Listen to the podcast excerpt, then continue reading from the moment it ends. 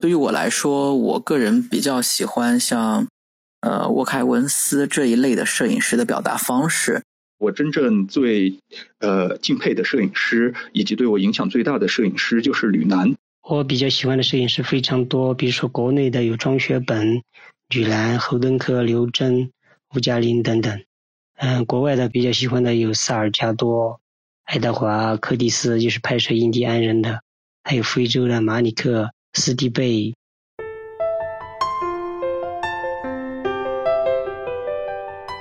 你好，欢迎收听 Let's Talk 播客节目。这是一档面向内容创作者的学习型主题播客。我们邀请资深内容创作者来分享他们的创作心得和成长故事。欢迎搜索 Let's Talk 订阅，随时收听。下面请收听本期节目。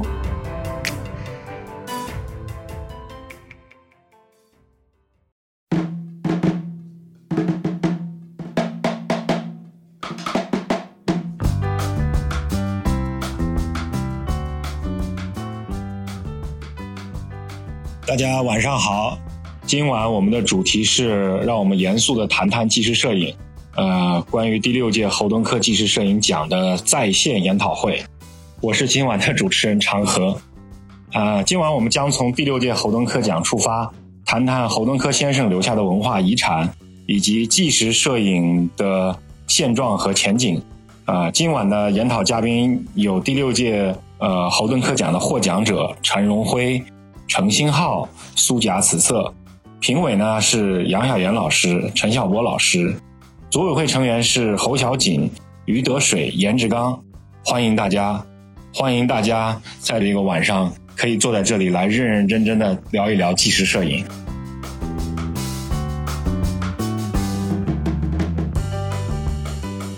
呃，第三个问题是一个非常简单的问题啊，我想请问三位。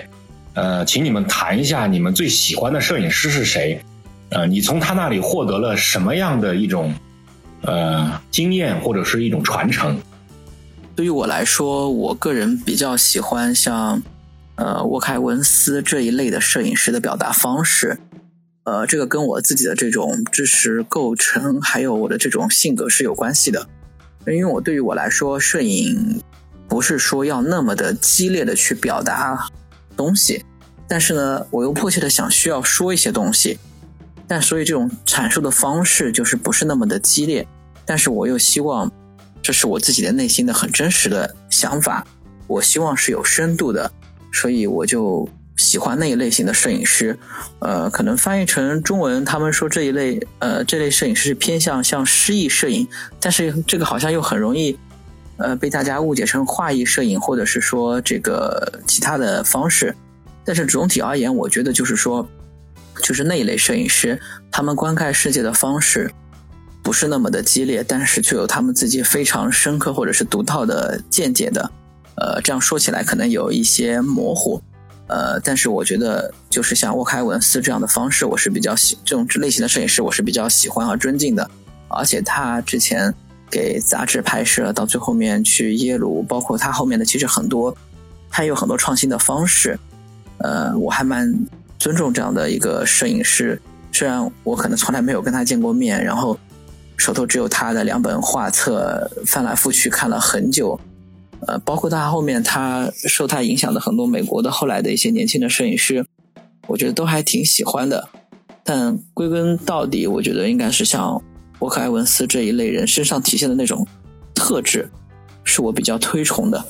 而且，特别是在我们现在这个时代，或者是说国度，呃，疯狂的事情实在太多，每个人都可能非常的激烈，或者是反抗于什么东西。然后，比如像今天幺幺幺幺这种双十一，或者是呃单身节，能够变成一个娱乐的狂欢的节日，我觉得，嗯，需要一些相对冷静的东西去思考。然后那一类摄影师所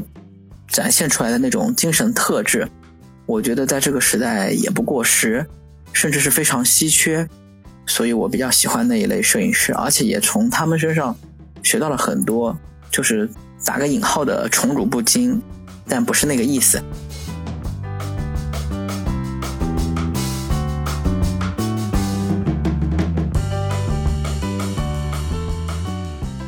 首先，我觉得那个我从那个侯登科先生、余德水先生，呃，包括严师傅、长河老师那里都学到了很多东西。但如果来回答这个问题的话，我觉得对我来说就是呃毫不困难。就是我真正最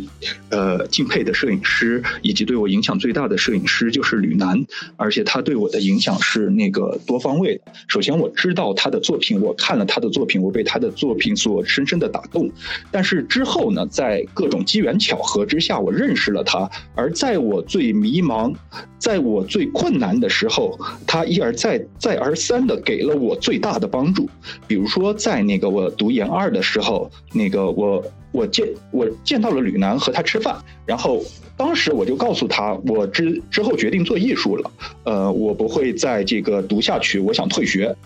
但是呢，在这个时候，他告诉我说。你不能退学。他说：“你一旦开始做一件事情，你就必须把它给结束掉，你才能开始做新的事情。否则，你怎么能知道你新开始做的事情，你也会把它认真的做完，而不会半途而废？”当时我突然就醍醐像醍醐灌顶一样的，我当时就觉得是那么个道理。于是我就一直读完了这五年，一直到拿到学位，我才这个。毫不费力的决定，我放弃所有跟化学有关的东西，我走向了这个艺术。而之前我也说到，就是在一四年的时候非常困难的时候，就是几乎活不下去的时候，实际上也是吕楠在背后，呃，悄悄的支持了我，并且当时他告诉我说，不要把这件事情宣扬出去。当然，那么多年过去了，我我现在也可以说出来。嗯，他说这个我不是为了这个让别人知道我做了什么，这样的事情应该是左手不要让右手知道，等等等等。我从他那里真正学到的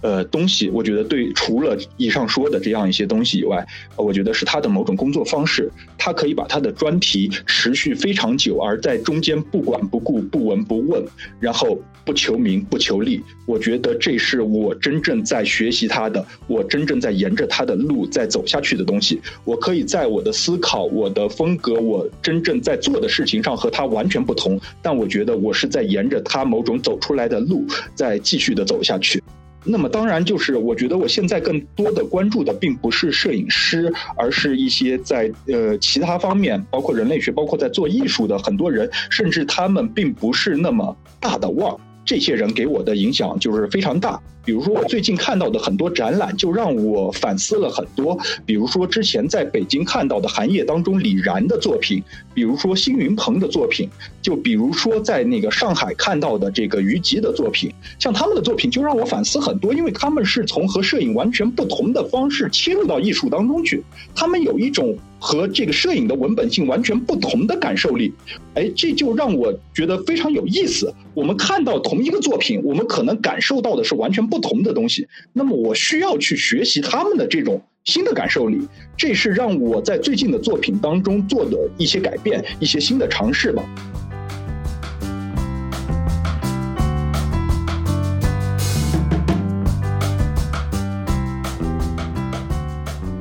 我比较喜欢的摄影师非常多，比如说国内的有庄学本、吕兰、侯登科、刘真、吴嘉玲等等。嗯，国外的比比较喜欢的有萨尔加多、爱德华·柯蒂斯，就是拍摄印第安人的；还有非洲的马里克、斯蒂贝。我从他们身上获得的传承，我觉得是，呃，首先是他们的勤奋和奉献精神，在那样艰苦的条件下，能够深入到，呃，那些地方去。长时间的关注，并拍摄下这些经典的影像。呃，其次就是他们贴近生活的拍摄方式，以及平时的那种镜头语言。他们的镜头语言都非常的平实，而且都是深入、贴近的生活。他们的镜头不是高高在上往下看的，也不是从下往上仰望的。我觉得他们的镜头是在他们的拍摄对象之间自由穿梭。贴近生活，我想这样的镜头拍摄下来的影像生动、真实。然后我在这里再讨论一下我的拍摄方式。其实我的拍摄方式真的和其他的很多和摄影师不一样，也和各位的理解肯定不一样。因为我的我的拍摄方式很简单，也就拍摄我周边的事情和人。其实很多时候我走出去，坐上那个公交车。走下车就能完成拍摄。也有很多时候是亲戚朋友，比如说有什么祭祀活动，就会跟我打电话，我直接走进他的家里就完成了拍摄，不需要有什么沟通，呃或或者对这种仪仪式的理解，因为我从小就生长在这里，我对这里非常的熟悉，包括这里的人、这里的事儿，还有彝彝族的许多文化，我本身也非常的熟悉，所以切入点很多，当然也跟我造成很大的困扰。有时候就是闭门造车，还有通过这些优秀的摄影师，我觉得纪实摄影，或者是我现在正在拍的所谓的纪实摄影，我自己的理解，也是也就是通过呃观看学习这些优秀的摄影师的作品，我觉得就是要关注人的生命状态，反映人的本质特征，包括这个精神实质，而且我觉得。真正的纪实摄影不应该是想当然的按照自自己心中的图式去制造作品。我个人理解是，唯有真实的才能经得起历史的检验，放在历史的长河中，你的作品才能恒久绵长。作品今天拍出来，是留给后人来评判的。只有我，我觉得只有熟悉你的拍摄对象，细细的研究他们，热爱他们，才能发掘出。他们灵魂深处的东西，才能呃拍摄出一些好的作品，这样的作品才能在历史的长河中恒久绵长。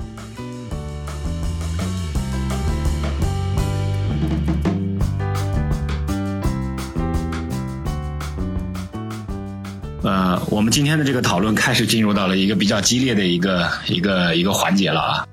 呃，通过刚才呃几位的回答，我们我们发现其实三位摄影师。对纪实摄影的理解和认知是有很大很大的区别和不同的，呃，但是我觉得我们今天不要在这里去吵架了，呃，因为我们今天的时间其实非常有限，呃，我会继续提一些呃更深度的问题，然后请大家延展开来，来进行去叙叙述自己对这个不同的这个呃纪实摄影的理解和认知的一个看法吧。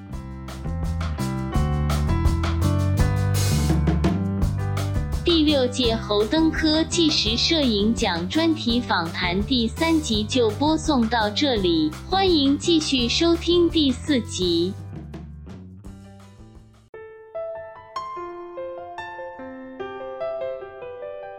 谢谢你收听本期的 Let's Talk 播客节目，